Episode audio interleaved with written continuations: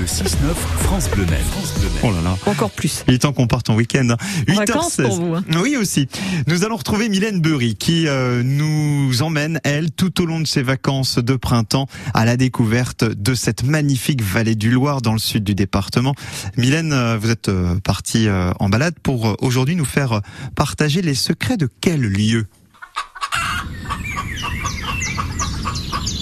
Se retrouve aujourd'hui à Mansigné. Nous sommes à la ferme du Long Rayage, bercée par euh, le chant des poules qui nous entoure. Bonjour Marion. Bonjour. Vous êtes la responsable des lieux. Oui, c'est bien ça. Vous avez créé une euh, ferme pédagogique. Alors, on peut toujours se poser la question d'avoir une ferme pédagogique dans un département assez rural comme le nôtre, mais c'est important que vous puissiez nous l'expliquer. À quoi ça sert une ferme comme la vôtre? Quelle est la mission euh, pour laquelle vous êtes investi Eh bien, ma mission est celle de de rapprocher euh, le, public euh, du, monde paysan.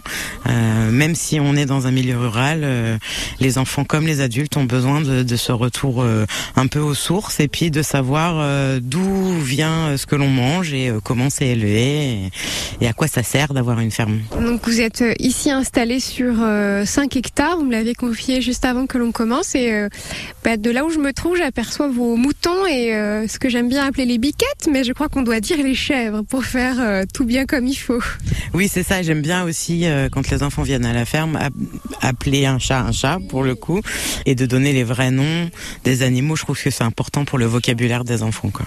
Ça commence c'est comme la fameuse poule, euh, pas dire la cocotte, même si plus tard on se le permet.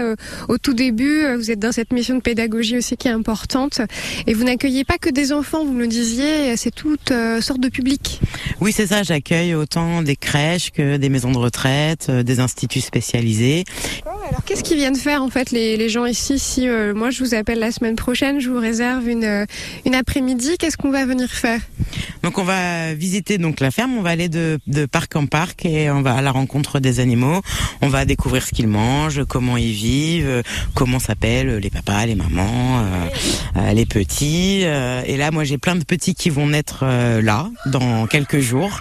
Donc, donc du coup, euh, peut-être donner des biberons, euh, voilà, ramasser les œufs, euh, tout ça. On peut peut-être caresser les animaux, ça c'est possible. Ah oui, oui, c'est carrément l'objectif même. C'est vivement recommandé.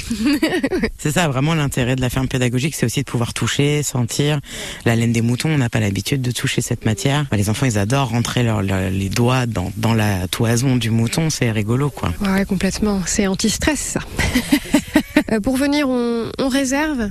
Oui, c'est ça. Il faut réserver parce que des fois j'ai des groupes, donc du coup je peux pas accueillir euh, tout le temps et on peut pas visiter la ferme tout seul. On retrouve vos coordonnées aussi sur euh, la page Facebook, la ferme de Longréage. Merci beaucoup Marion pour votre pour votre temps et votre accueil. Merci beaucoup à vous. La vallée du Loir, un secret euh, bien gardé, c'est à retrouver aussi hein, sur francebleu.fr si vous avez loupé euh, quelques-unes des balades depuis le début de la semaine, mais ça continue lundi. Nous euh, vous présenterons la cave d'un domaine emblématique de la région.